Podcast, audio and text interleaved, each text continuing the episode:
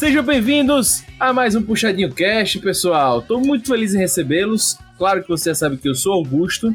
E, e hoje vamos falar desse filme tão esperado que é Duna. Nessa versão de 2021, porque para você que não sabe, já tem uma versão mais antiga. Segundo Lucas Reita, é muito melhor do que essa. Brincadeira, nível. Mas enfim, gente, então, antes de a gente entrar no podcast, antes de chamar aquela bancada linda que vai falar sobre o tema hoje, eu preciso lembrar vocês que o Puxadinho Cast é uma extensão vocal oral do Puxadinho Geek, que é um site, um blog, um, lugar de muita felicidade, onde você consome muitas opiniões sinceras, podcasts, até mesmo YouTube, vídeos, né, sobre entretenimento de uma forma geral. Cara, você vai ver opiniões sinceras sobre música, sobre animes, sobre séries, filmes. Cara, tem conteúdo pra caramba. Recentemente, por exemplo, a gente fez sobre Masked Singer, tem sobre dramas. Cara, acesse o site no www.puxadinhogeek.com.br e eu tenho certeza que você vai se deleitar com os conteúdos lá.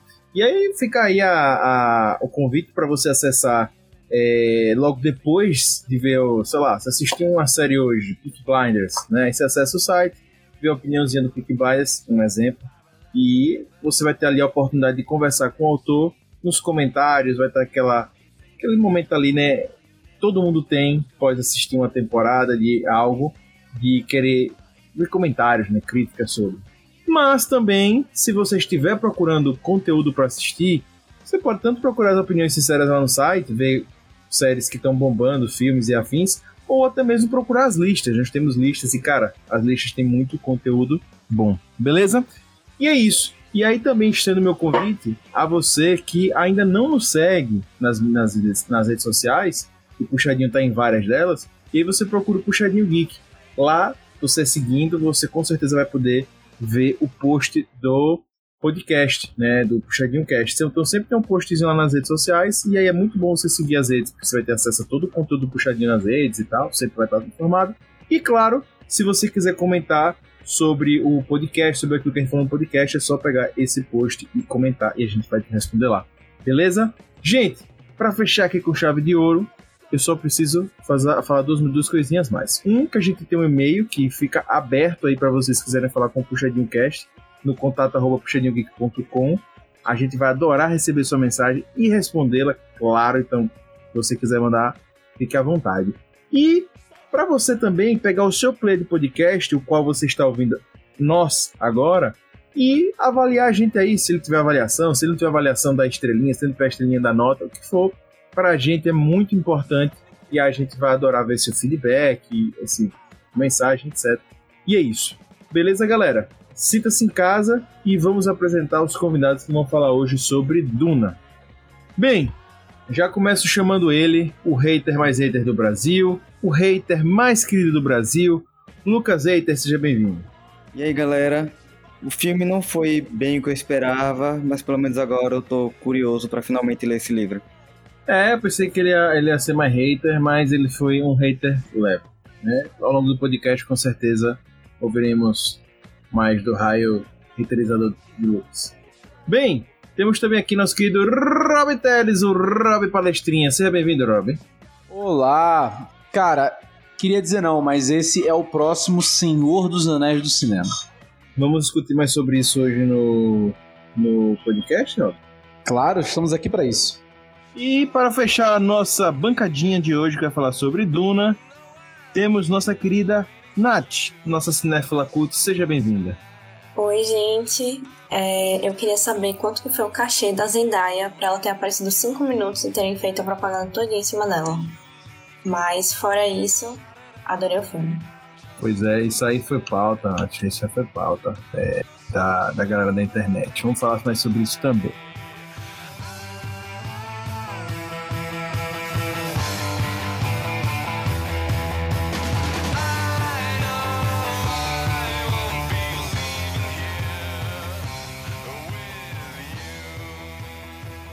Depois de um longo período sem sagas épicas no cinema, no finalzinho de 2021 tivemos um alento.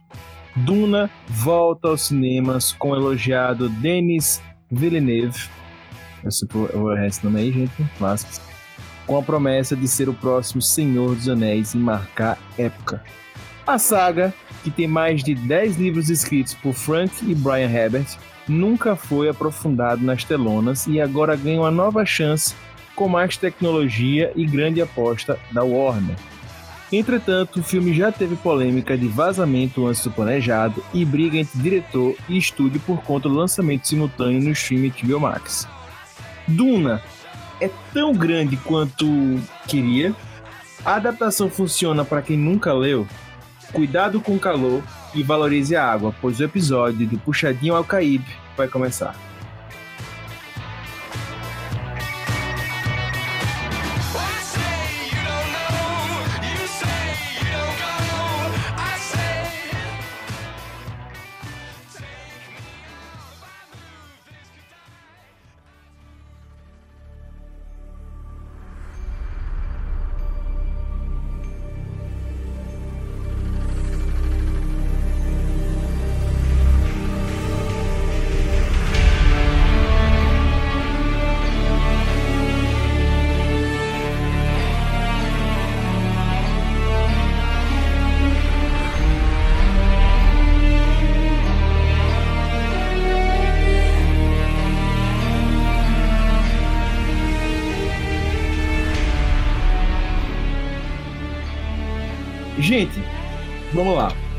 Pra gente situar todo mundo aqui na mesma página, é, a gente vai falar sobre o filme de Duna, que tá o filme 2021 de Duna, certo? Então, é importante você saber isso. Ah, Augusto, isso é meio óbvio, tá no nome do episódio. É, mas Duna é um livro, também como é meio óbvio. E Duna tem um outro filme dos anos 80 com Sting. E é importante a gente pontuar isso para você não ficar perdido no rolê. A gente não vai estar tá aqui, a gente vai comentar algumas coisas do livro, né? O Rob leu, o Nath já leu uma parte, eu também já leu uma parte. E a gente não vai ficar entrando tanto no livro. Lógico que a gente vai comentar, mas não é o foco aqui. O foco aqui é literalmente no filme de 2021. E também não vamos ficar fazendo comparações com o filme dos anos 80. Ah, Augusto, por quê? Não sei o quê. Porque, cara, já, a, a ideia aqui é realmente comentar esse filme. Certo? Então a gente quis resumir a isso. A gente geralmente gosta de fazer os podcasts assim, resumidos daquela obra, para não ficar um podcast longo e, enfim, talvez você nem veja a, a, a obra original. Mas se você quiser depois uma comparação, livro, é, livro e filme, livro, livro e outro filme, filmes e filme, enfim, uma coisa mais densa, manda e-mail pra gente lá no contato.com que a gente conversa mais sobre, beleza? Então, isso já é importante para vocês localizarem. Dito isso, a sinopse desse filme 2021 de Duna é: Paul Atreides é um jovem brilhante, dono de um destino além da sua compreensão ele deve viajar para o planeta mais perigoso do universo, Arax, para garantir o futuro do seu povo. Esse é a, a sinopse dada pela, pela, pelo próprio Google. Você joga no Google, você vai ver essa sinopse. Mas eu vou passar mais um aqui para ficar mais claro também, que é a da própria Warner, para vocês verem. Uma jornada do herói mítica e emocional, Duna conta a história de Paul Atreides, jovem talentoso e brilhante que nasceu com um destino grandioso para além até de sua própria compreensão. Precisa viajar ao planeta mais perigoso do universo para garantir o futuro de sua família e de seu povo. Enquanto forças malévolas levam a acirrada disputa pelo controle exclusivo do fornecimento do recurso mais precioso existente no planeta, capaz de liberar o maior potencial da humanidade. Apenas aqueles que conseguem vencer seu medo vão sobreviver. Esse aqui é a sinopse da Warner que ficou enorme e explica muito pouco mas agora, é, antes de entrar, e para quem não viu o filme, quem tá perdido, saiba que essa primeira parte do Puxadinho Cast é sem spoilers e introduzindo para você, a gente se encontra né, logo no início com esse personagem, que é o Paul, o Paul Trades. É, ele é um jovem que, enfim, tem um mistério ali envolvendo ele, porque aparentemente ele é especial, ele é diferente, ele tem o que a mais, né? Ele é o, o menino Ziriguidum, né? Diferente. E você começa a acompanhar ele e ele tá passando por um processo de transição, vamos dizer assim. É, Uma é, da adolescência. Da, da adolescência, exatamente. Só que isso casa, assim, ele tá muito confuso com coisas que estão se apresentando para ele, talvez seja poder, talvez não, enfim, fica aí para você assistir. Coisas que começam a acontecer com ele que para ele é muito estranho. Só que ao mesmo tempo, em paralelo a isso, a família dele tem que se mudar para um novo planeta, certo? Existe um, um como é que eu posso dizer, um império intergaláctico certo? Onde planetas são colonizados por, por famílias e eles recebem do imperador uma ordem de sair do planeta que eles estão e irem para um outro planeta chamado Arax, é um planeta desértico. E nesse planeta tem uma, uma especiaria que vem da própria areia, é uma areia diferente. E essa especiaria é muito importante para para essa sociedade intergaláctica, porque ele move as naves que fazem as, as grandes viagens entre um planeta e outro, certo? Então ele é muito importante. E o pai dele recebe a missão de ir para lá. Só que lá estava um outro grupo, uma outra família poderosa, e isso gera alguns conflitos e o filme vai decorrer nisso. E além disso, claro, obviamente, existem a galera que mora nesse local, que antes de chegarem os colonizadores já habitavam ali e que não querem nenhuma família nem outra, eles querem o planeta para eles. Então, há um jogo de, de interesses aí. Beleza? Então, aqui um bem um resumo para você, eu tentei ser o mais assim, claro possível, gente, mas é muita informação e a gente vai falar sobre isso aqui porque o filme ele é denso, o filme é denso para explicar isso aqui que eu expliquei, o filme é denso e é complexo, né? O livro é denso, enfim, é, é realmente a construção do universo do, do, do Frank Herbert é complexa para falar assim. Então, mas vamos lá, indo direto ao ponto aqui, quem leu o livro? Rob, leu, Natália leu uma parte, eu li uma parte e o Reiter ainda vai ler, né, Reiter? Eu li só o primeiro capítulo. É, isso é bom porque a gente consegue ter as visões também, a visão também de quem tá indo na cara e na coragem pro filme, e eu acho isso muito importante aqui pro cast. Para quem leu, certo? Rob, Natália e eu, né? Vocês sentiram que o clima e o cenário se apresentaram similares. E eu já queria também estender para o hater depois, hater. Se o que o filme já apresentou para você já deu para você entender bem ali, assimilar o cenário, deu para entender bem também como uma pessoa que está vendo pela primeira vez. Então, para quem viu, fazendo a comparação, para você que não viu, que não leu nada, se para você também você consiga assimilar bem, se o filme consiga entregar bem. Cara, para mim, como a gente tava conversando um pouco antes do cast, esse filme tem que ser indicado pelo menos a design de produção, assim. Lindo, o filme é lindo. Mim, muita coisa que tava na minha cabeça, dos cenários, das coisas, eu vi ali ainda teve um toque, um toque mais novo, mais moderno, mas em geral o que eu imaginei cenários estava ali, é das batalhas, das coisas, da, das naves também.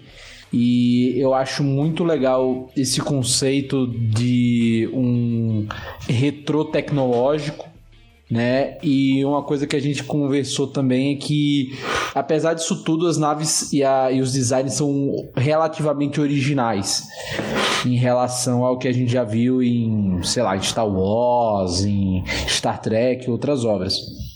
Então, cara, em termos de ambientação é, de universo, eu achei assim, conseguiu trazer a realidade e você vê que os caras não economizaram. Nada ali você vê, você acha, ah, não, isso aqui pareceu algo barato, né? Economizaram. Não, é tudo fina flor, mais alto nível. Eu concordo também, eu acho que bate muito com a percepção que eu tinha no que eu tava lendo no livro. E eu acho que e algo que eu gostei muito também foi, por exemplo, tem a parte das Bene Gesserit, se não me engano é esse nome. É, que elas não aparecem muito, mas elas têm uma influência muito grande. E tem todo um trabalho, digamos assim, de apresentação desses personagens que reflete muito o poder que eles têm, apesar de não ser muito explicado no filme. Então eu achei isso interessante também, a forma como foi trabalhado. E eu acho que em grande parte também é, tem trabalho de design de produção também, que ele comentou. Eu gostei muito bateu muito com o que eu vinha pensando. Bem, da minha parte, que eu basicamente só vi o filme mesmo, eu não entendi nada. Ainda tentei entender o que é que eu tava vendo ali no início, mas depois eu desisti e só foquei nas imagens passando mesmo. Que eu não consegui entender nada. Inclusive, eu achei que um. Eu achei que um personagem era um, mas depois eu descobri que esse personagem nem apareceu ainda. Então achei bem, bem confuso, bem mal explicado o filme. É, para mim foi assim muito, muito original, porque eu até falei com o Rob que eu tenho algumas visões diferentes do que foi apresentado, mas que o que foi apresentado foi, fez muito sentido para mim. Foi até melhor do que eu estava imaginando. Hum, foi, foi um choque, mas foi massa. Agora, para mim tá tudo muito claro, mesmo algumas coisas eu não achando que era daquela forma. É aquilo, o que eu achava que bateu também, para mim foi tudo assim muito, muito tranquilo, velho. Eu acho que Pra, mesmo para quem não, não. O hater tá aí, né? Ele não, não leu e ele tá, achou confuso e tal. Mas eu acho que mesmo pra quem não leu, se você parar pra ver, etc., você consegue. Aí é que tá o lance. Talvez você tenha que ver mais de uma vez para entender mais as coisas. Um, aí já numa outra conversa com o hater que eu, que eu falei, eu acho que o Frank Herbert ele não se esforça muito para é, fazer sua memória, deixar na sua memória claras as coisas, sabe? Ele vai jogando, se você pegar tudo bem, se você não pegar também, ele passa. Tipo, outras séries, tipo Game of Thrones e outras, você, você vê o autor ali forçando aquilo ficar na sua cabeça. Eu não sinto tanto isso em Duna, Bruno não senti. Às vezes nem tanto, cara. Eu acho que até em Game of Thrones, né, ele, o George Martin, cara, ele joga você num conflito entre reis também. E não vai explicar quem é não sei quem que fez não sei o que no meio do livro, vai ter uma citação que vai, que vai aclarar um pouco, né? Acho que isso também o Frank Herbert, obviamente, ele é anteriosíssimo à obra do Martin, né? O livro dos anos 60. Assim, cara, ele joga você numa situação, eu acho que no livro ele é ainda mais explícito do que o filme, porque no livro é, você tem o pensamento dos personagens. Ele traz o que o cara tá pensando, então fica um pouquinho mais fácil de você sacar as coisas, entendeu? Mas, assim, eu acho que ele também, cara, tem uma história, tá ali rolando. Depois você vai, você vai pegar, você vai entrar nela com o bonde andando e vai junto e vai descobrindo muitas coisas juntas, né? E eu acho que isso é muito bom, porque o orelha do livro acaba sendo o personagem principal, que é o Paul. É, isso falando do livro, não necessariamente da, aí do filme, né? Que é o, é o cara que vai descobrindo as coisas junto com você. Ele tá também jogado ali, ele não entende nada, né?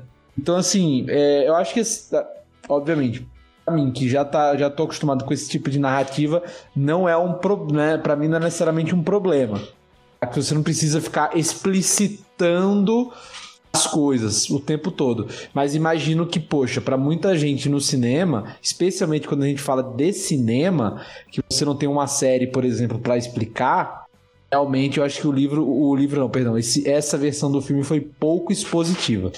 Então, Rob, é isso. Para mim também não fez, não fez assim, não faz falta no livro, mas eu acho que quando você joga pro filme, e lembrando também aqui muito importante dizer que a parte 1, né, o filme está dividindo o livro em duas partes, né, então a parte 1, para essa parte 1 eu acho que fica mais confuso. São coisas que eu acho que acabam perdendo-se mais. E, e, Augusto, e que tem um problema, né? O filme não foi vendido e divulgado como parte 1. Exatamente. Divulgado como Duna. Você descobre que é parte 1 quando aparecem os créditos no início. Exatamente.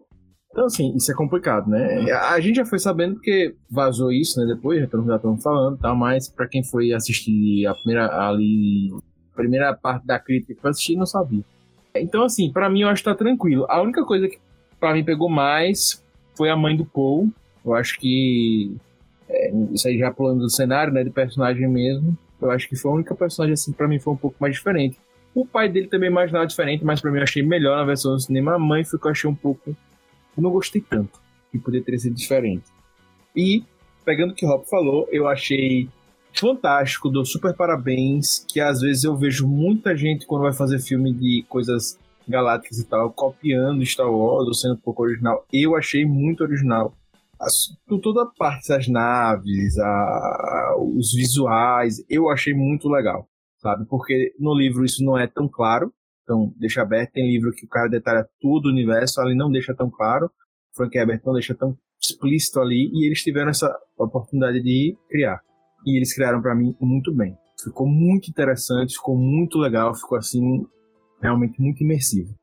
Você vê que realmente é um universo que, se você quiser se deleitar ali, você vai poder, enfim, vender merchan, etc. Porque realmente é muito original. Dá gosto de ver. Eu tive.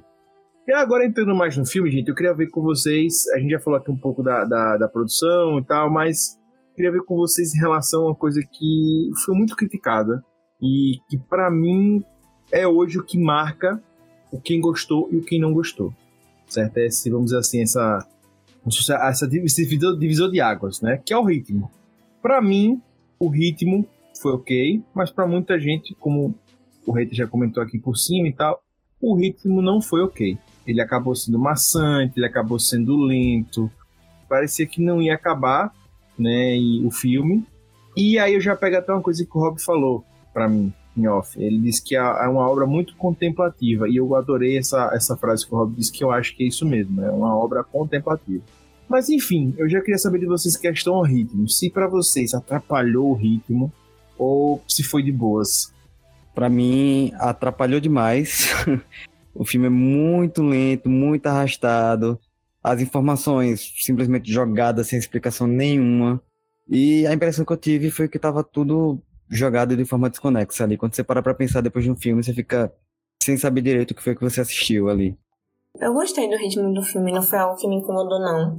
Eu só fiquei um pouco confusa, porque eu acho que teve uma parte do filme que foi mais agitada, que foi o conflito deles ali. É...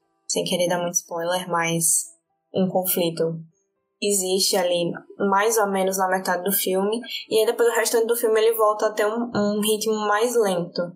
E aí eu acho que deu um pouquinho a sensação de arrastar um pouco o filme.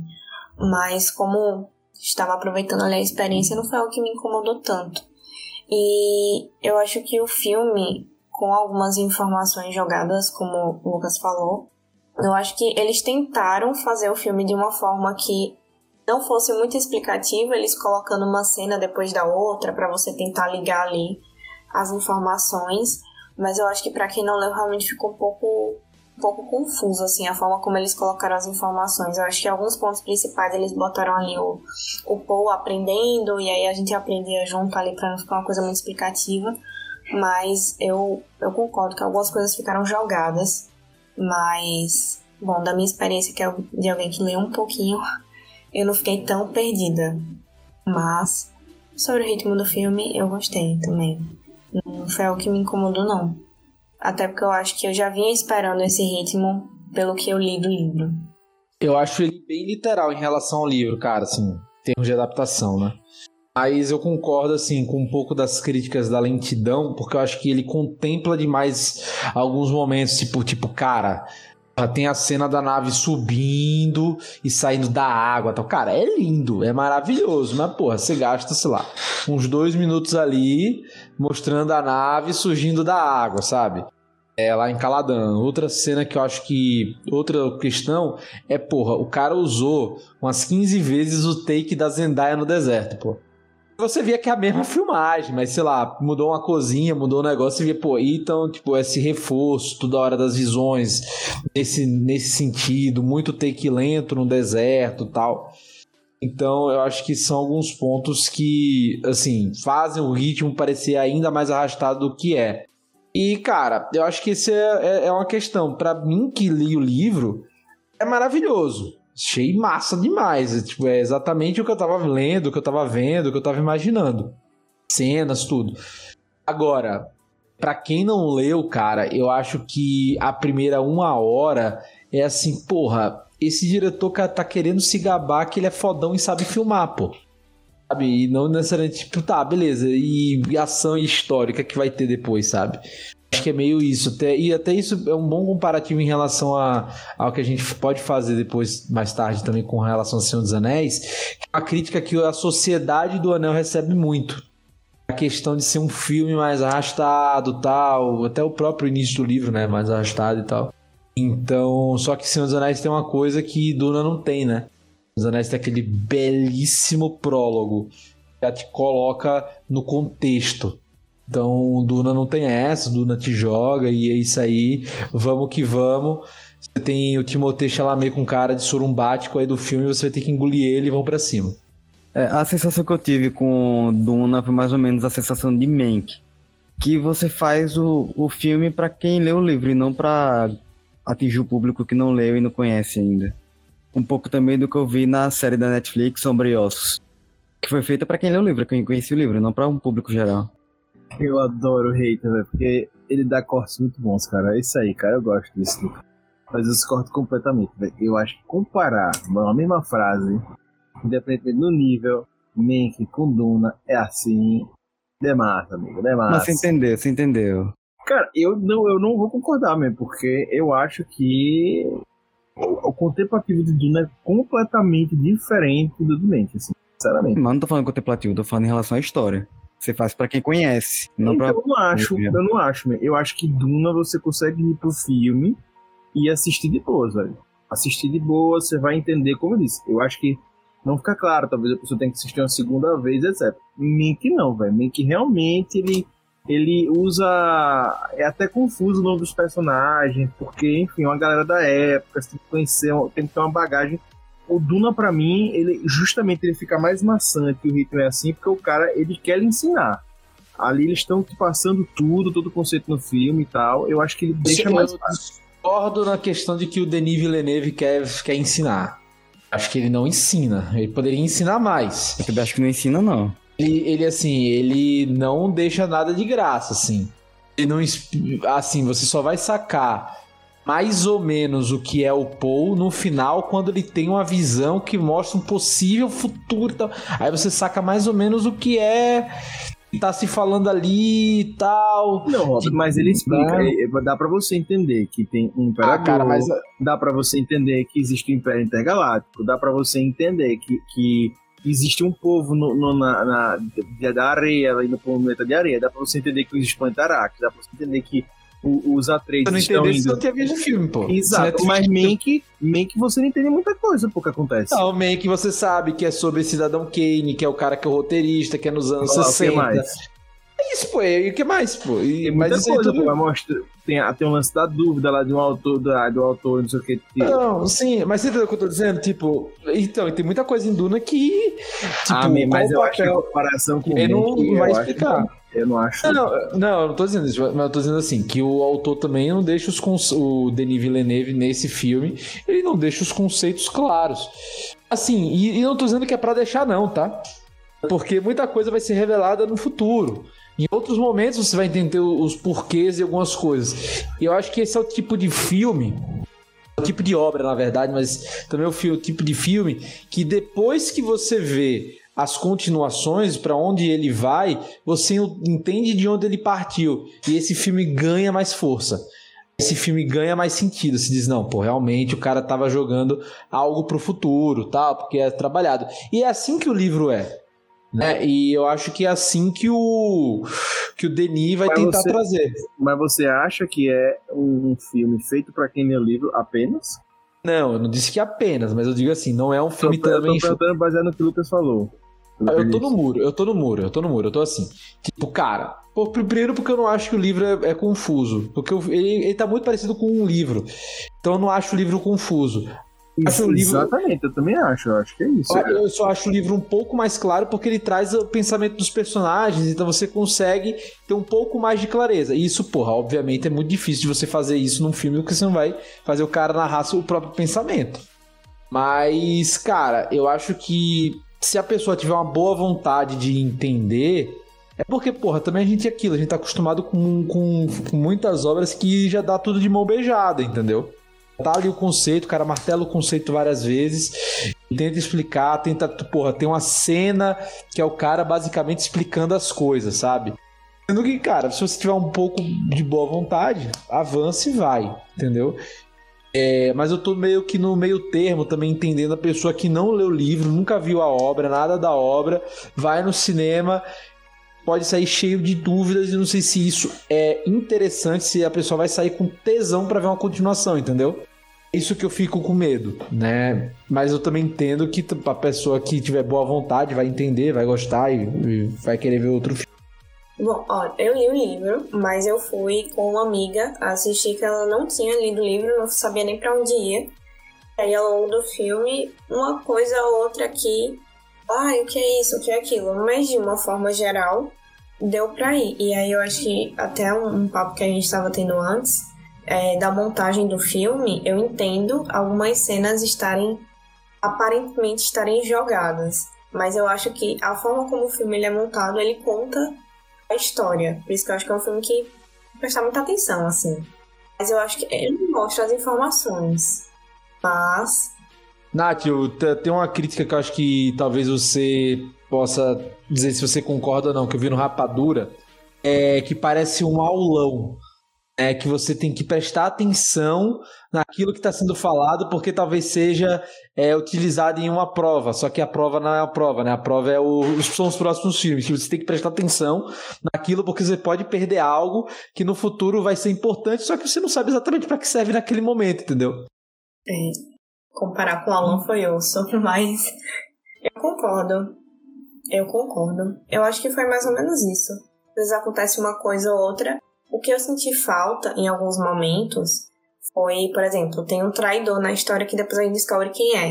E tem algumas coisas que depois tiveram um desfecho muito importante na história, a gente não entende exatamente a motivação antes.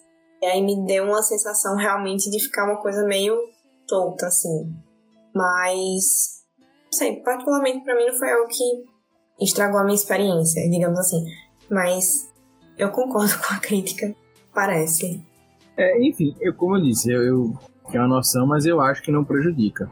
Essa, essa é uma discussão que eu acho que a gente vai, com a, com a medida que as pessoas forem assistindo mais, mas a gente vai ter noção melhor disso. E aí eu já queria emendar isso com uma pergunta, né? Porque eu acho que esse lance do ritmo, de talvez ficar as coisas mal compreendidas e tal, bate direto com a pergunta que a gente já fez, com a pergunta não, com o que a gente falou lá em cima de que talvez, talvez a expectativa da Warner seja que Duna seja o novo Senhor dos Anéis, né? O que o Senhor dos Anéis foi para a geração ali dos anos 2000, teve a trilogia, causou aquele furdunço, papapá, a gente vai ter agora, nessa década, com Duna, né? A expectativa é que todo mundo se envolva mais, entre mais, lógico, quem gosta dos livros, ame, mas também arrebate quem gosta de filme, etc., ama aquela obra, como O Senhor dos Anéis virou um clássico do cinema. E é isso. Mas aí eu quero saber de vocês. Vocês acham que essa, essa divisão né, que a gente já tem aí, das pessoas que estão detestando, pessoas que estão gostando por causa do ritmo, vão continuar e realmente esse vai ser o carimbo de que não, as pessoas vão continuar, a gente pode carimbar aqui que o novo Anéis está chegando, ou que não, a gente já tem a primeira pedra no caminho de Duna para ser o novo Senhor dos Anéis. Eu acho que tem toda a pinta para trilhar um caminho parecido. Não é igual, cara, não vai ser igual, né? Não, não tem como replicar. É, enfim, por vários sentidos. Mas eu acho que tem muito potencial para ser algo parecido, né? É, é, um, é um ótimo clickbait, né? Do novo Senhor dos Anéis, né? Mas, cara, pelo seguinte, é, tem tamanho de obra para isso. O plano do Denis Villeneuve é fazer a segunda parte e o último livro, né? O segundo livro de Duna para ser para fechar a saga do Paul.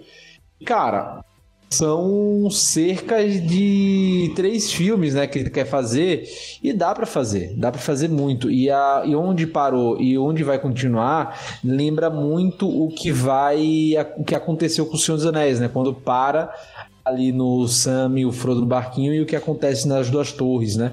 É um filme mais porradeiro e uma conclusão em Messias. Então é algo que pode ser replicado, entendeu?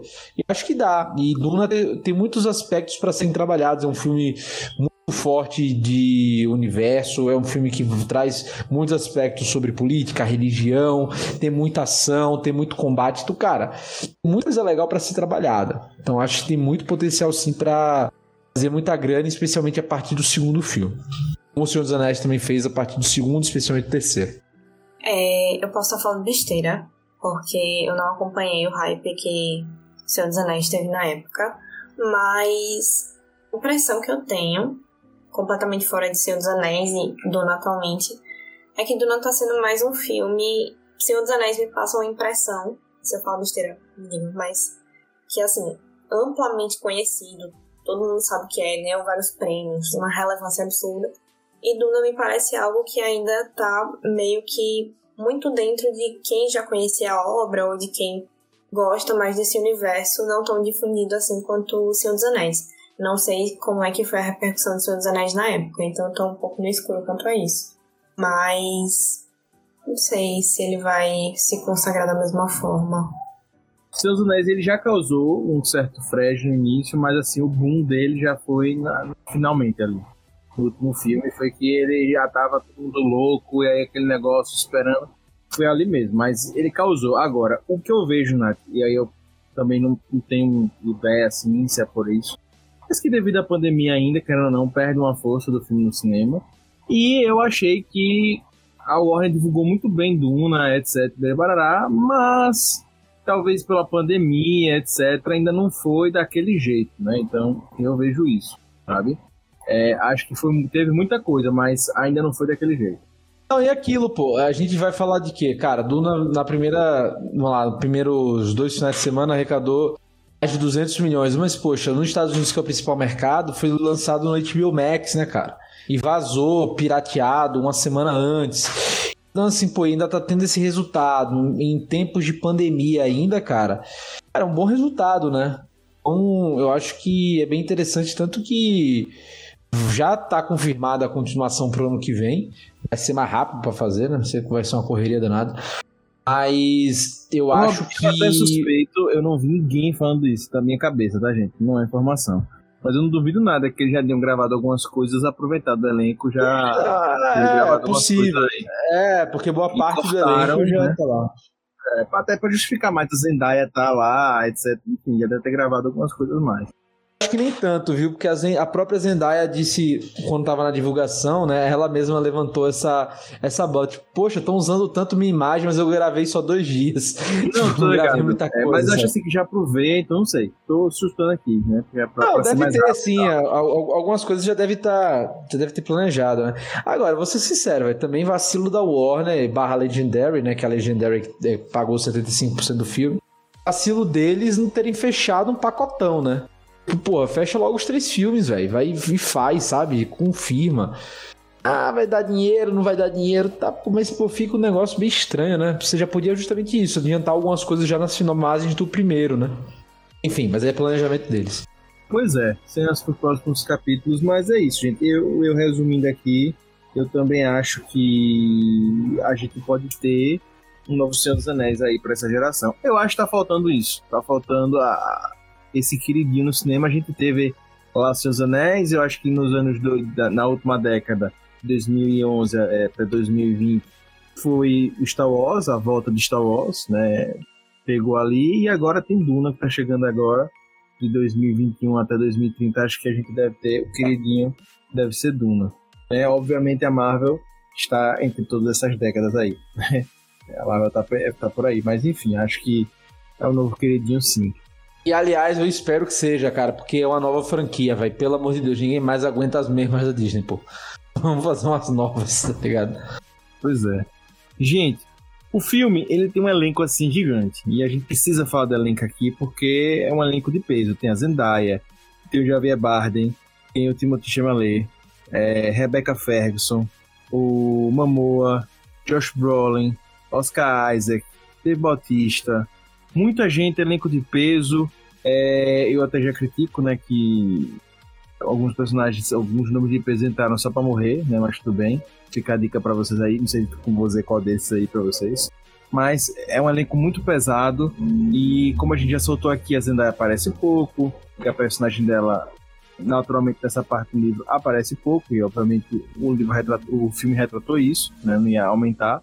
Enfim, já quero jogar para vocês aquela perguntinha é, sacaninha, né? As interpretações foram boas, ter esse elenco de peso realmente trouxe um outro nível de atuação e interpretação de personagem pro filme para vocês? Cara, eu acho que não, assim, em geral, mas acho também porque os personagens, eles não exigem alguns, alguns aspectos, né? Eles não exigem carisma, em geral. Mas eu acho que o Timothée, cara, me surpreendeu. Eu acho que ele trouxe um início de inocência depois de amadurecimento no personagem, com as coisas que vão acontecendo, com a ficha que vai caindo. Eu achei muito legal, que eu via no. Que eu via é ótimo, né? Porque eu não vi, mas que eu lia no poll do, do, do livro. Então eu deixo esse destaque. Apesar de eu achar que a Lady Jéssica, né, tá um pouco diferente é, tá mais segura do que ela é no livro. No livro ela é mais. Ela tem mais presença, ela é mais segura, ela bota mais moral. Talvez adiantar um pouco de uma, de uma Lady Jéssica mais receosa que aparece mais pro final do livro, né? Do que necessariamente ela já seria no início, né? Botaram ela com esse. Enfim, mais mais insegura, né? Sempre referenciando o medo logo de início. Então, Eu acho que isso não é nenhum problema da Rebecca Ferguson. Acho que é uma questão de visão mesmo do diretor que quis trazer isso, entendeu? Eu achei as atuações muito boas, todas estão incríveis, mas o problema é os personagens, que não tem carisma nenhum. Você não consegue se importar com nenhum deles ali, nem o próprio Poe, eu acho. É, eu concordo 100%. Eu fiquei pensando se o fato do roteiro ele não trazer pontos que a gente tem uma identificação com os personagens, enfim, seria eles, talvez ter escolhido certos atores, entre aspas, tenha sido para fazer esse trabalho aí, da gente talvez se importasse mais com alguns, com a morte de alguns personagens, ou enfim, com algumas coisas que acontecessem, justamente porque a gente já tinha um, um carisma por alguns atores. Não sei, mas eu também acho que as atuações supriram ali o que precisava ser feito mas também não é aquela coisa tipo, ah, vai ter o Jason Momoa vai fazer uma puta atuação. Acho que foi ok. É, eu concordo com tudo que o Renato falou. O Rob falou sobre a Rebecca Ferguson, eu já disse anteriormente. Acho que para mim foi o que ela mas também para mim é uma coisa de diretor. Eu só queria dizer que um personagem para mim teve esse carisma. Foi o. Na verdade, dois. Um foi o do Jason Momoa. Eu achei que ele me passou um carisma e eu senti mais a cena Mas eu de... acho que é mais do Jason Momoa do que do personagem, esse cara. Acho Exato, que tá muito Jason Momoa ali. Né? É, eu gostei e tal. E gostei muito da. da não lembro o nome daquela guia que ajuda eles. Que é representa Sim, a Dr. Keynes, Dr. Dr. Keynes, Doutora Keynes lá. É, eu gostei dela, ela também me passou, assim. Hum, foi legal. Achei. Foi interessante. Se você notar, o Jason Momoa ele se destaca tanto no filme que ele é o único personagem que ri, sorri no filme. Verdade. É o único. Verdade. Tá todo mundo com a cara meio de triste, né? De sorumbático nesse filme. É porque tava com sede, né? A galera tava com sede também. É, então, né? É, isso é uma coisa que o filme passou bem, viu? Acho que até é um, um, um ponto positivo. O filme dá sede e o filme passa. Isso pra mim, a produção ficou legal. Ficou bem interessante. É, um personagem que eu senti falta é aquele o Gurney, o Gurney Halleck, né? Que o Josh Brolin faz. Eu senti falta demais dele, para quem não leu o livro, enfim, não vai entender tanto, mas para quem leu, ele é um cara que é importante pro Paul, e no filme ele aparece pouco e acaba não tendo, sabe, tanta ênfase para mim. Mas aí, para mim, o Barão, então um Barão, né, que é o grande vilão, eu gostei muito de como ele foi pastelonas. Eu achei que a adaptação dele ficou melhor. E visual, cara. Nossa, a cena, a cena dele se elevando pela primeira vez. Nossa, é, caralho. Agora, isso, Rob, me lembrou mais Star Wars? Ele me lembrou muito o Palpatine. Ah, cara, nem sei, velho. Acho que não, acho que não. acho, acho que ele tem, outro, ele tem outro peso, literalmente, né? Ali, entendeu? Eu gostei, do, eu gostei de botar do Dave Bautista como o a besta, né? O cara violento tal. Que também ele tá fazendo ele, achei né? legal também. Ah, cara, ele tá gritando, velho. Ele tá só ali gritando às vezes, mas eu quero ver no próximo filme que tem a brincadeira, né? Tem a, tem a brincadeira, tem as porradas com ele. Quero ver no próximo filme como é que vai ser. Aquele só apareceu. Isso, é, isso pra mim ficou uma crítica, cara. Tipo, muito ator bom, tipo assim, só pra aparecer, né? Foi, foi literalmente um, click, um clickbait. Um clickbait. É, Javier Bardem mesmo, porra. O Javier Bardem ele vai ter. O personagem dele tem mais importância no futuro, né? Mas, pô, usou pouco, né, cara? Usou, pagou um cachê pro cara, aparecer pouco, entendeu? Só aparece dois momentos no filme, então é isso. Pois é. Então, é isso, sobre os personagens isso. Então, deu pra passar aqui um bocado de coisa do filme pra vocês. A gente passou sobre a produção, passou o personagem e tal. Então, é isso. Eu só queria finalizar essa parte sem spoilers, perguntando a vocês, galera. Se a gente meio que já respondeu, né, mas eu quero cravadinha aqui agora. Se para quem não viu o filme, se ele vai sentir falta da explicação de alguma coisa ou realmente dá, e também se vai dar vontade de assistir a continuação. A gente já deixou aqui um pouco claro, mas eu quero cravar isso e já perguntar para você para vocês se quem não viu ainda o filme, se vale a pena ir ver, certo? Pra gente fechar essa parte aqui sem spoilers. Confirmação hoje do filme 2, vale a pena e assistam. E outra, assistam no cinema, porque a trilha sonora é maravilhosa, o visual é maravilhoso e é bom você ver esse filme sem interrupção de celular. Porque ele é lindo, ele é maravilhoso e tem muita, muito conceito, muita coisa que se você ficar, se for assistir em casa, esperar chegar no HBO Max para assistir em casa, você não vai ter uma tela de cinema em casa, nem um, um um trabalho de som, a edição de som que te faz imergir dentro disso, sabe?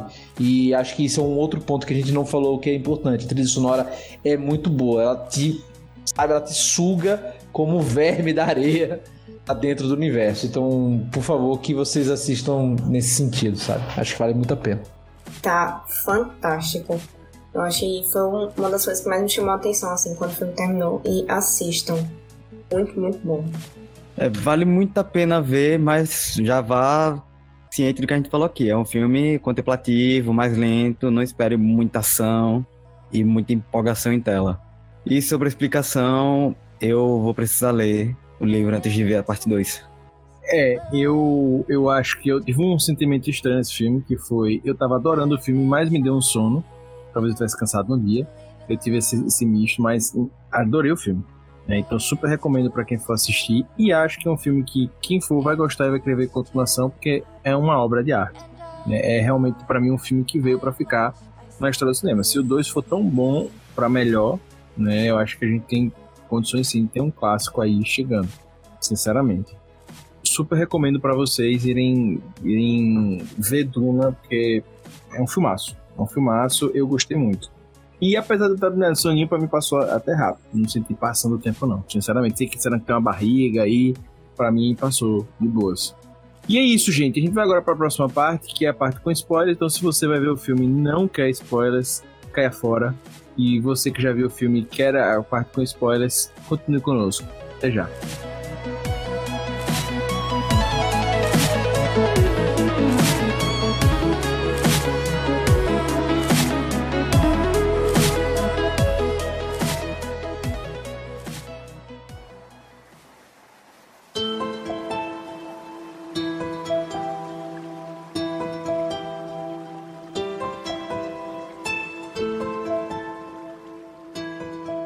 Gente, a gente já meio que comentou, né, sobre a falta de carisma dos personagens, e eu vou tocar nesse ponto de novo, porque a gente tem o Leto, né, que é o Oscar Isaac, que morre, né, o, o Gunny que, cara, é um personagem muito importante no livro, é um cara que tem uma conexão clara com o Paul, ele mesmo diz que é o cara que ele mais gosta, tal e tal e tal, e eu no livro já comecei a me importar muito com ele, é bem apresentado pelo Frank Herbert esse personagem, e no filme a gente não tem essa importância, no filme ele vai para cima dos caras e você diz, tá, beleza, foda-se. Exatamente. você nem lembra, no final você nem lembra. E, pô, e novamente, velho, você não escala um cara qualquer, sabe? Você escala a porra do Josh Brolin, porra.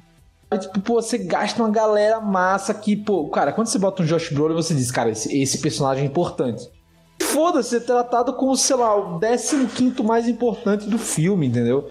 E, pô, pra mim, esse pra mim é um, é, foi um dos erros do filme. Foi, cara, pegar um personagem que é importante, que você tem conexão e não utilizar bem. E eu sei que isso não é porque o Josh Brolin é um mau ator, velho. Isso é roteiro, isso é direção, né? Então, pô, e essas mortes, pô. Porra, o, o pai do Paul morre, o Leto.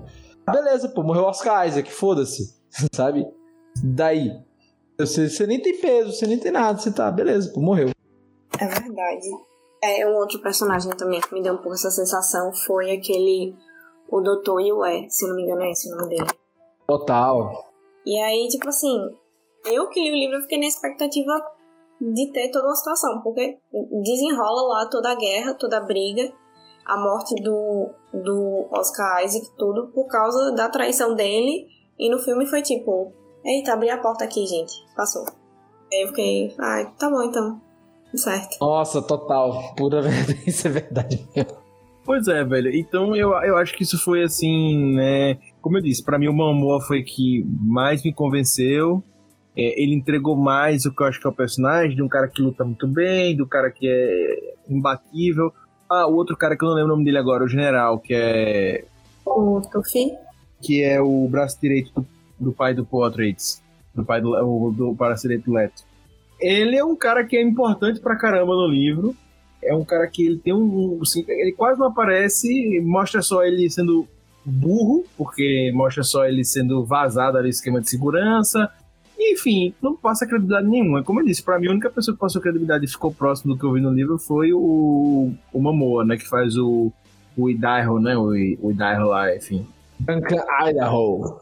É, é, é isso. O resto, bem, bem, bem mequetrefe. Mas para mim isso não prejudicou o filme, que para mim ele entregou o que ele estava querendo ali. Era entregar o universo pra você entender, dar o gostinho. Cara, é isso aqui. É isso aqui que vocês vão ver daqui pra frente. Sabe? E não precisa se preocupar com essas pessoas, porque elas nem vão ficar. Quem vai ficar é quem a gente vai apresentar pra vocês ainda. E gostei também como. Eu, eu acho que deu pra ficar claro sobre as Gesserit, né? Gesserit. Que elas. Nath falou isso na primeira parte, que elas aparecem muito pouco mas para mim ficou muito claro no filme o que é no livro. Né? Elas aparecem no livro, elas aparecem até mais, né? Nesse início já. Mas no filme quis mostrar isso, que elas aparecem, elas estão ali delicadamente, trabalhando, né, bem tal. Eu achei que foi muito bom. O tempo de tela delas para mim foi justo por causa desse ponto. Eu concordo. E um outro grupo também que eu gostei muito, que apesar de não aparecer, de aparecer pouco, a gente entende muito bem o pessoal do Império. E aí quando eles entram em cena, eles constroem assim um ambiente intimidador.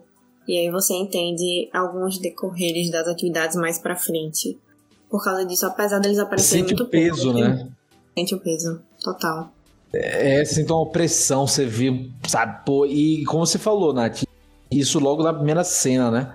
E, cara, isso é muito legal. Isso é muito legal. Muito bom.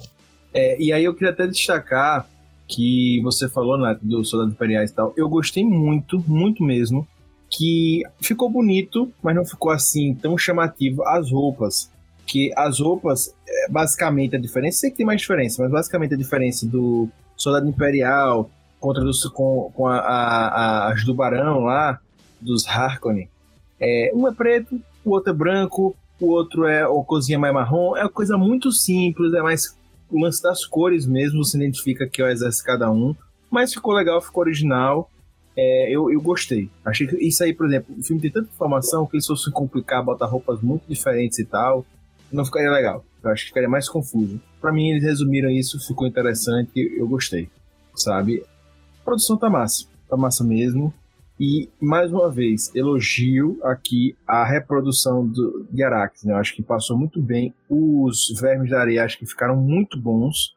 O CGI tá incrível, tá, tá lá em cima. Agora, os personagens ficaram devendo. Não, eu acho que assim, o que reforça é que o Denis Villeneuve ele gosta muito de filmar em cena aberta, em cena mesmo. Então, porra, os caras filmaram em deserto mesmo, sabe? É só CGI, entendeu? Os caras, muita, por exemplo, a cena dele do, do Timotei correndo, do verme e entrando na pedreira, pô, eles filmaram mesmo no deserto com a pedreira, entendeu? Então, tipo, alguns detalhezinhos que pô, você vê isso do filme que é muito legal, né? Que fica, dá um, uma sensação de mais realidade e é como eu acho que a gente até conversou antes do cast, é o seguinte, esse filme eu acho que os efeitos não vão envelhecer mal, envelhecer bem. Sabe, que é o contrário de muitos filmes que a gente vê por aí, né? De CGI pesado. Eu acho que esse filme vai, vai envelhecer legal. Eu acho também. Gente, o plot, assim, um dos plots principais do livro, que desde o início do livro você começa a ler, ele fica claro, é as profecias que vão se apresentando pro Paul Atreides, né? Isso vai mostrando ali que tem a profecia e que talvez ele seja o garoto predestinado, que ele talvez seja uma pessoa diferente mesmo, e isso tá rolando com ele. E existe todo o debate sobre o. Ah, não vou saber falar aquele nome lá. O... Vocês lembram o nome? De... Izan Al-Qaib. Não, é, o Izan Al-Qaib é como o povo de Araque chama, mas o nome é, é o outro lá. Izat Haderach, não é isso? É, isso aí. É, aí isso é difícil pra cacete. Izat Aí- Haderach. É, é bom que como ninguém sabe, o hater tá falando, a gente acredita que ele tá falando certo. Predestinado, né? Fica mais fácil também. É, é o predestinado, né? E isso fica muito claro desde o início do, do livro que talvez ele seja essa pessoa e há esse debate, e há essa questão. No, no filme, isso foi apontado como talvez um fator. O Rob já levantou isso aqui, mas eu vi outras pessoas falando, enfim, nas críticas e tal. Isso no livro, no filme, talvez não tenha ficado muito claro, não tenha ficado assim muito explícito, que talvez ele seja esse cara do do, do algo a mais, né? O, o, o tal. Falam, tem os termos, é, esse termo aí que o Reiter falou, né? Esse termo ele bota e tal, não sei o quê, mas não fica claro. E as visões, como o próprio Rob falou, são mais pro fim. Eu queria saber para vocês, se para vocês realmente foi confuso entender que ele era o predestinado, o, garoto da profecia, ou o candidato a isso, porque isso não, não se confirmou agora, obviamente, pelo filme, ou se para vocês realmente ficou claro. Se ficou confuso, se ficou claro isso. E se vocês acham que precisam ter mostrado mais sobre essa parte da predestinação do Paul, que é uma coisa muito importante pro livro. Cara, isso não ficou claro para mim, inclusive não ficou muito claro para mim também de que povo é essa profecia que dizem que o Paul pode ser esse, essa pessoa. Porque ficava o tempo todo aquela doutora Fremen falando trechos de uma profecia como se fosse Paul, como se estivesse falando do Paul também. Assim, essa profecia é da, das Bene Gesserit ou da, dos Fremen? Tem as duas profecias. Tem uma do, das Fremen e tem uma do Bene Gesserit. É, tá vendo? Isso, isso não ficou claro no filme. Fica, pô. Ela avisa que as Bene Gesserit foram dias antes para Arrakis para convencer eles de que eles eram o cara especial daquele, daquele povo, pô. E que talvez nem fosse, ela só que talvez não fosse, mas eles quiseram convencer para facilitar a conquista dele lá. Lembra não? Eu não, não lembro mais ou menos disso agora. Dias não. Anos antes, anos antes. É, muitos anos, milênios antes, para inserir esse mito. Pra... Galera, então isso é mais um debate também, né, que faz muito do, do livro, né, sobre a questão de imperialismo, também de imperialismo religioso, bem, bem explícito, né, no livro e no, e no filme. Mas é isso, qual o lance? É justamente que surgiria esse cara e que ele iria. Você vê, desde o início, que surgiria e ele, ele iria para Araques. Então, toda essa questão do caminho dele também já é traçado, né? Eu acho que também é aquele ponto. E o que ele vê naquela visão lá no deserto, ele tá com a mãe, é um dos possíveis futuros dele ser um líder de guerra, cara. Um negócio absurdo e que, cara, pelo como ele foi criado, ele não concorda muito com isso. Você vê um pouco ele amadurecendo, né? Eu acho que a cena da morte, né? Tipo, pra fazer o homem viver, você tem que fazer o menino morrer, né? E mata o cara tal. É, e tal. Enfim, é, são várias questões bem interessantes, assim, de, dessa, dessa predestinação. Mas é, cara, é aquilo. A grande dúvida, eu acho que da, do, do, de quem é esse predestinado escolhido, o que é que ele vai ser, né? se ele vai ser um herói ou se ele vai ser um tirano e a quem ele vai servir também. É, assistindo o filme pra mim não ficou confuso não também essa questão, mas como eu tenho a referência dos livros, uma coisa que eu esperava mais do filme talvez é, fosse mostrar o processo de preparação do Paul para isso. É o que até é comentado no filme, que as Bene Gesserit, elas têm a profecia e que, enfim, alguém super... A Jéssica, uma pessoa super poderosa, ela tentou, enfim, ter o filho que seria esse salvador e tal, mas que existiria um, um processo de preparação que se ele sobrevivesse, ele seria o salvador, senão, enfim, não seria. E no livro ele traz uma série que o Paul já vinha sendo treinado, não só em conhecimento, nas artes, enfim, na luta, artes marciais e tal, mas tem uma cena, inclusive, no livro bem longa, dele tendo uma reunião de conselho, entendendo sobre governo, entendendo sobre como as, as coisas funcionam, o plano do pai dele de dominação. É que eu acho que tudo isso contribui para a imagem que a gente teria dele de Salvador. É do potencial que ele tem e eu senti um pouco de falta nisso no filme para a gente realmente comprar essa ideia, sabe? Então, eu achei que o, o cerne da ideia não ficou confuso, mas a construção daquilo dali para quem tava assistindo, eu gostaria de ter visto mais. Até pra gente entrar ainda mais no universo. Tô com você, Nath. Também acho que, que complementaria bem. A política do livro em geral, em geral não foi muito bem abordada também, né? É, eu acho que essa é uma, eu vi inclusive críticas até o PH Santos fala sobre. Que já foi da rapadura, ele fala também essa crítica. É, eu vi muita gente falando isso, né? Que a parte política é um dos pontos altos do livro e que isso acabou, mas acho que teve tanta coisa no filme que não daria para fazer mais. Eu acho que a construção dos próximos passos é. Eu, eu tô é de acordo. Tô de acordo, eu concordo com você também. Apesar, apesar de não ser 100% abordado, né? Eu acho que, cara, não dava. Simplesmente não dava. E acho que realmente dá para fazer isso mais nos próximos, aprofundar mais essa parte acho que cabe melhor, né? Acho que valeu mais explicar um pouco mais o que é que ele pode ser e que caminho vai ter. Eu acho isso muito legal que a Nath trouxe, que é realmente isso. O Paul é preparado tanto para ser esse Messias, quanto para ser o herdeiro da casa, né? O grande político. Que, porra, são dois destinos, se você parar pra ver, impostos a ele, né? Ele não necessariamente quer. Então a gente também tem esse, essa questão da saga dele se descobrir, né? Essa jornada do herói, dele se descobrir e dele negar o seu destino, mas aceitar depois o seu destino e, e evoluir nisso, né? É um debate também bem interessante esse arco do Poe que, enfim, vai ser melhor desenvolvido mais para frente. É, eu até queria elogiar que a produção teve o, na direção, ele pensou até que teve detalhes do livro que não que são importantes pro livro, mas que não são tão importantes para a história. São coisas que marcam o livro, é melhor colocar assim. Que marcam o livro, mas que não são tão importantes para você entender mais da história. Só assim, complementos, que é legal você saber, mas também não vai mudar o rumo da história. Por exemplo, o, o porquê, é uma das primeiras coisas que o, que o Leto, que é o pai do Paul, leva para para Arax, que ele separa para Arax a cabeça de um touro, que o pai dele trabalhava com, trabalhava não, lutava contra touros, é, o símbolo da, da, da, família, tem essas coisas. Então, por exemplo, esses elementos estão lá no filme. Eles mostram a cabeça ainda e tal, mas eles não explicam. Que atinge o fã, o cara que já leu o livro, mas também não vai mudar a história. Então, quem já, quem já leu o livro vai dizer, uhul, não sei o que, massa, não sei o que, entende. Mas quem não viu também não faz sentido e tudo bem, e deixar pra lá. Eu não, eu não achei isso ruim, achei isso muito bom. Mas eu queria pegar, gente, agora, uma cena que me incomodou, que foi a cena final do filme.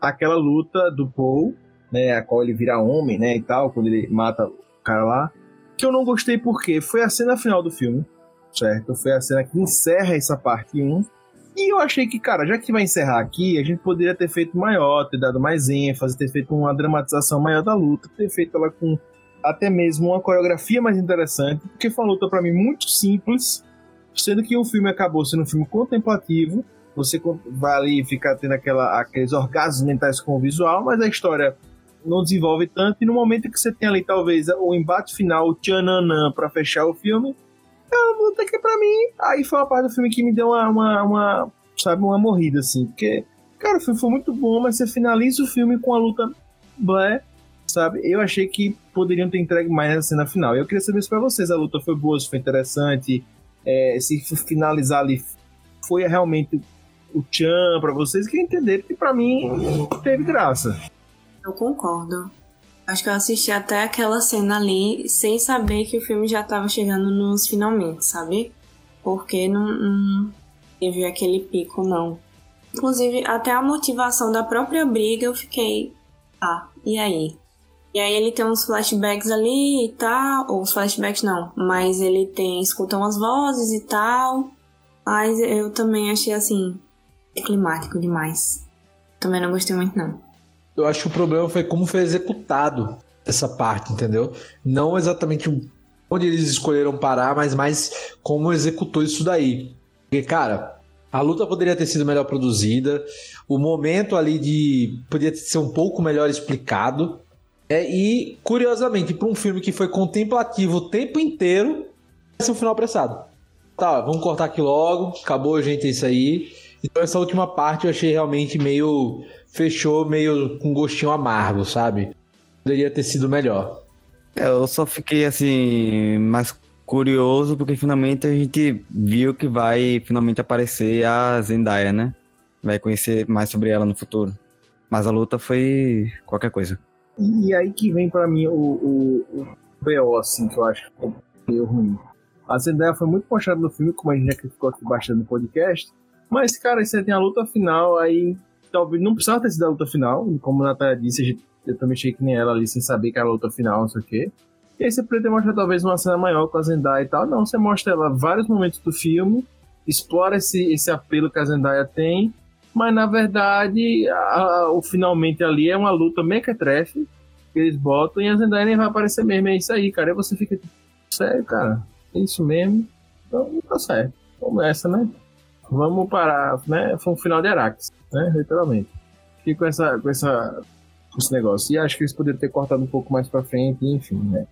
Foi paga pra, fazer, pra falar a frase final. A sua história só está começando a ser puta, velho. Puta que pariu. É assim. Final do Não, filme. Foi bom, né? Pra decorar uma, uma fala só, é bom demais, né? Então, eu acho que a gente conseguiu passar bem aqui para vocês um, um, pouco da obra. E eu queria só, pra gente fechar esse bloco aqui com spoilers, saber de vocês o que a gente pode esperar pro futuro, né? Porque foi confirmado hoje, né, a segunda parte, para hoje são 26 de 10 de 2021, a gente teve a confirmação da segunda parte e eu quero saber de vocês. Lógico, tem um livro a ser, é, a ser guia das próximas, das próximas produções, mas quer saber o que vocês esperam. E, principalmente, vocês já esperam mais Zendaya, né? Porque Zendaya não deve ser barato, né? E ela tá na, na, na, na equipe aí de atores. A Zendaya vai ser a protagonista, né? Junto com o ela Timothée. É, é, você. O filme vai ser focado nos dois, até porque ela tem muito. Ela tem muito, muito impacto na história, né? Principalmente com os Fremen. Ela que vai ser o guia dele nos Fremen e tal. Então acho que o que a gente vai esperar? Vai ter uma história em que vai apresentar o mundo dos Fremen, vai ter o treinamento do, do menino Artrades, Timothée Chalamet, que isso visões dele no filme, né? E o conflito final com o Barão. Vai ser porradaria maluca. Vai ser muito bom. Vai ser melhor que esse? Vai ter mais ritmo ou vai ser assim também? Aí depende do fio, do diretor, né? De mim não, mas do, Mas do livro, cara. assim. Cara, o livro seja a parte final, né? Quase a parte final ali do filme. O livro, então, assim, pra mim. Nesse momento eu já engateava, já, tipo, cara, lia freneticamente pra terminar a história, porque realmente o ritmo é melhor, entendeu? Eu acho que o livro em si tem um ritmo bom. Não achei um livro chato, então. Mas eu acho que o ritmo vai melhorar pra quem. É como eu disse, vai ser muito esse lance do Senhor dos Anéis, né? Em que a história ganha atração no Duas Torres, entendeu? Duas Torres é um filme com muita batalha, muita coisa acontecendo, vários núcleos, e acho que isso vai acontecer também no na questão do, do, do Duna. Acho que a parte 2 vai ser focada nesse ponto. De construção e desenvolvimento dos personagens, ao final épico. né? E o final é bem legal. Além disso, a minha expectativa também é conhecer um pouquinho mais dos jogos de poderes ali da política do Império, dos Harkonnen, enfim, que a gente comentou um pouquinho antes que o povo vinha sendo preparado, mas que a gente viu pouco e que é uma coisa que tem muita influência ali naquele dentro do universo de Duna. Então é algo que eu gostaria muito de ver, além da, da caminhada aí do Paul. Pois é, né? E, e ver mais. A, eu quero ver mais também sobre os Fremen, quero ver mais sobre a construção do personagem do, do, do Paul. E quero ver mais também sobre a história, eu quero ver mais sobre o Império também. Né? No futuro eu quero ver mais sobre o Império, a gente entender como é que funciona mais o universo. A gente foi apresentado Arax em resumo, né? Muito pouco sobre os Atreides e tal, os Harkonnen e os Fremen, mas também quero saber mais como funciona o Império e, e entender mais. Acho que uma das coisas que no, no, no filme ficou trabalhado assim por cima foi porque é, mostra, foi a, a, a mostragem de porque o Império quer matar eles ali, queria matar o, o, o- os Atreides, né? Deixar ele bem por cima, mas com certeza tem um mecanismo muito maior e acho que isso vai ser apresentado no próximo filme que acho que vai ser muito interessante. É, no filme é basicamente assim, ah, o Imperador tá com um ciúminho do, dos Atreides e isso dá um golpe, não, dá um golpe dentro do golpe, né? Quis criar um golpe pra mostrar assim, ó, é, sua casa tá crescendo, você tá ganhando moral, eu não tenho um herdeiro, então eu sou capaz de fazer isso, de, de fazer um golpe dentro do golpe, né? Então, é, vamos ver como é que vai ficar. Eu sei que muita coisa vai acontecer, só posso dizer isso. Então vamos ficar aguardando os seus próximos capítulos. E notas do filme de 0 a 5 monstrinhos. Lucas Eiter, qual é a sua nota para Duna 2021? Como eu falei no meu texto e falei aqui, apesar do filme ter sido lento e meio confuso, a experiência valeu a pena, eu gostei de ter assistido e eu dou 4. Mesma nota que eu dei no texto lá no site. Boa, boa, boa. Querido Rob Teles, qual é a sua nota? Eu vou com 4, cara. Eu acho que é uma nota justa pro o filme em geral. Ele ganha muitos pontos pelo visual, pela adaptação, mas pra mim cai em termos de pessoas que ainda não conheceram, não tiveram contato com a obra. Eu me colocando nesse lugar, é, eu acho que quem assiste sem ter contato com a obra, dependendo do momento em que veja, pode achar um pouco tedioso, um filme, o filme é incompleto. É, você vai terminar o filme sem final, então assim, isso eu, me colocando nesse ponto, eu não daria pra dar uma nota de um filme 5, sabe? Um filme perfeito. Mas é, nota 4 tá ótimo, um ótimo filme.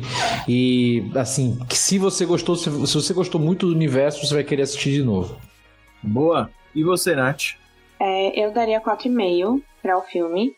É, ficam faltando esses meio aí justamente também pelos mesmos motivos de Robbie e de Lucas. Mas eu dou 4,5 porque eu gosto muito de toda a experiência do filme. Não só da história, mas o filme ele é muito bonito. O áudio, enfim, toda a parte de som dele também é muito imersiva, assim, eu me sinto muito dentro do universo. Então eu acho que faltou algumas coisas no conteúdo, mas em formato eu gostei muito do filme. Então, 4,5. Boa, Nath. Eu, você tocou num ponto excelente que eu esqueci de comentar aqui no cast, foi o áudio. Cara, que incrível. Aquele, aqueles cortes que eles faziam com o áudio, cara.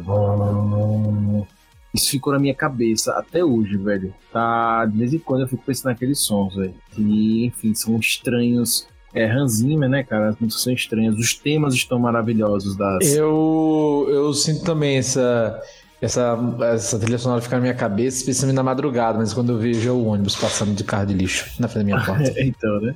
Eu, eu adorei, velho. Eu adorei. E graças a Deus o caminhoneiro aqui da, da minha cidade não, é, não parece com isso, mas tudo bem. É, mas enfim. E eu gostei muito, velho. Então, é fantástico. E eu vou de quatro, porque eu gostei muito da obra. Muito mesmo. Achei fantástica. E acho que vale muito a pena ser assistida sabe? Ah, você pode ter um soninho e tal, mas vai valer a pena. É, nem todo filme que hoje a gente considera um clássico não deu sono no momento, né? Depois você vai fazendo sentir as coisas, depois você vai sabendo e tal. Acho que é uma obra que vale a pena ser assistida.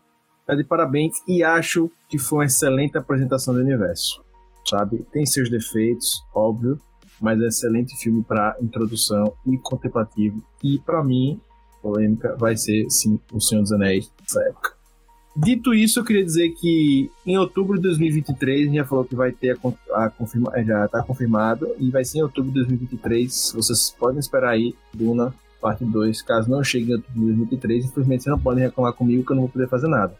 Mandei e-mail para o Warner, mas essa é a data que eles anunciaram que vai estar tá rolando é, o Duna 2.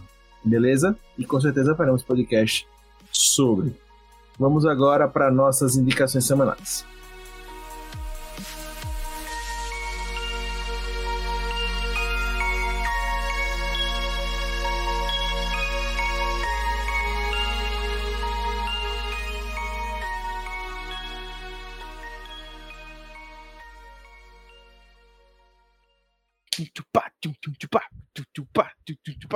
Recomendações. Gente, chega um momento de indicação, aquele momento legal que eu peço aqui a, aos nossos convidados a indicação de conteúdos que eles estão consumindo nessas, nesses últimos tempos. E eu vou começar hoje. Vou começar hoje. Vou começar hoje. Vou começar com Oref, série da Disney Plus, muito interessante, mostrando uma linha do tempo alternativa do dessa, dessa realidade da Marvel que está nos cinemas, né? É, então, se você está acompanhando toda essa sequência aí que começou lá no Homem de Ferro até agora, da, da Marvel, né? Vingadores e Afins, parece uma excelente, incrível produção. Parece realmente assim, filmes animados é uma produção sensacional, velho. Tá lindíssima, lindíssima, lindíssima, lindíssima, olha. Super recomendo, tá? É, os episódios são muito gostosos, são episódios fechados, né? Neles é muito gostoso assistir, velho. O Aref tá muito bom. Super recomendo. E espero que façamos podcast logo logo aqui no Puxadinho Cast, porque realmente é uma obra sensacional e que com certeza vai marcar o universo com muitas coisas. Né? Porque as pessoas estão gostando dos personagens que estão surgindo lá, as variações, enfim. Teremos mais no futuro. Então recomendo Disney Plus, o Aref, série experimental da Disney, que tá muito interessante e é linda. Podem ir que a dica é certa. Querido Rabitelis, qual é a explicação de hoje? Minha indicação é a série da Netflix documental chamada Filmes que Marcaram Época. Muito bom, cara. Um documentáriozinho gostoso de se ver. Cada episódio é sobre um filme que marcou nos anos 80, nos anos 90. E tem alguns dos anos 2000, mas são poucos, né? Os melhores são os dessas duas décadas, né?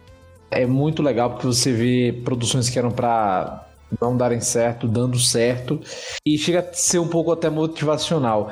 E o que é o melhor desse documentário é que eles não focam nos atores ou nos grandes diretores, eles focam mais na galera de produção mesmo, nos roteiristas, né?